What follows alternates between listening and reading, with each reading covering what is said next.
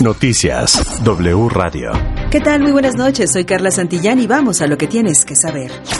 Noticias W Radio. Todo el país se ubica en semáforo epidemiológico verde y así quedará en las próximas dos semanas, es decir, del 21 de marzo al 3 de abril. Es la primera vez desde el inicio de la pandemia que las 32 entidades federativas alcanzan la categoría de menor riesgo de contagio. Y en los últimos 14 días, más de 16.500 personas reportaron signos y síntomas de COVID-19, es decir, se consideran casos activos, lo que representa el 39% menos de los casos reportados la semana pasada. La Secretaría de Salud destaca que a nivel nacional la red hospitalaria registra una reducción de 96% en la ocupación con relación al punto más alto de la pandemia en enero de 2021. Y el gobierno de la Ciudad de México anunció que el 24, 25 y 26 de marzo seguirá la vacunación contra COVID-19 para personas rezagadas. Las sedes que estarán habilitadas son Sala de Armas y Censis Marina. Si es la primera dosis, se aplicará la vacuna Sputnik. Para segunda dosis también habrá Pfizer, Sinovac y AstraZeneca.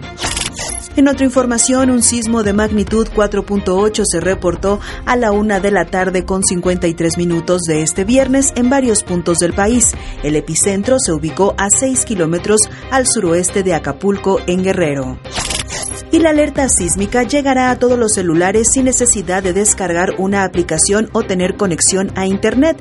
El sistema de alerta sísmica mexicano reportó que el aviso llegará a través de la tecnología Cell Broadcast, un canal que no se ve afectado por el tráfico, saturación o desastres naturales, por lo que lo hace más eficaz que las aplicaciones que dependen de una conexión inalámbrica. En otra información, en la zona arqueológica de Teotihuacán será permitido visitar las pirámides del Sol y la Luna ante la llegada de la primavera. Los días 19, 20 y 21 de marzo, el último acceso al público será a las 4.30 de la tarde con el uso obligatorio de cubrebocas.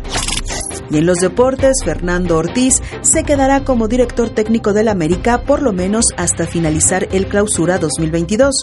Por otra parte, en el partido contra Toluca de este domingo, la directiva de las Águilas tomó la decisión de que las dos barras afiliadas al club, la Monumental y Disturbio, no entrarán de manera colectiva al Estadio Azteca.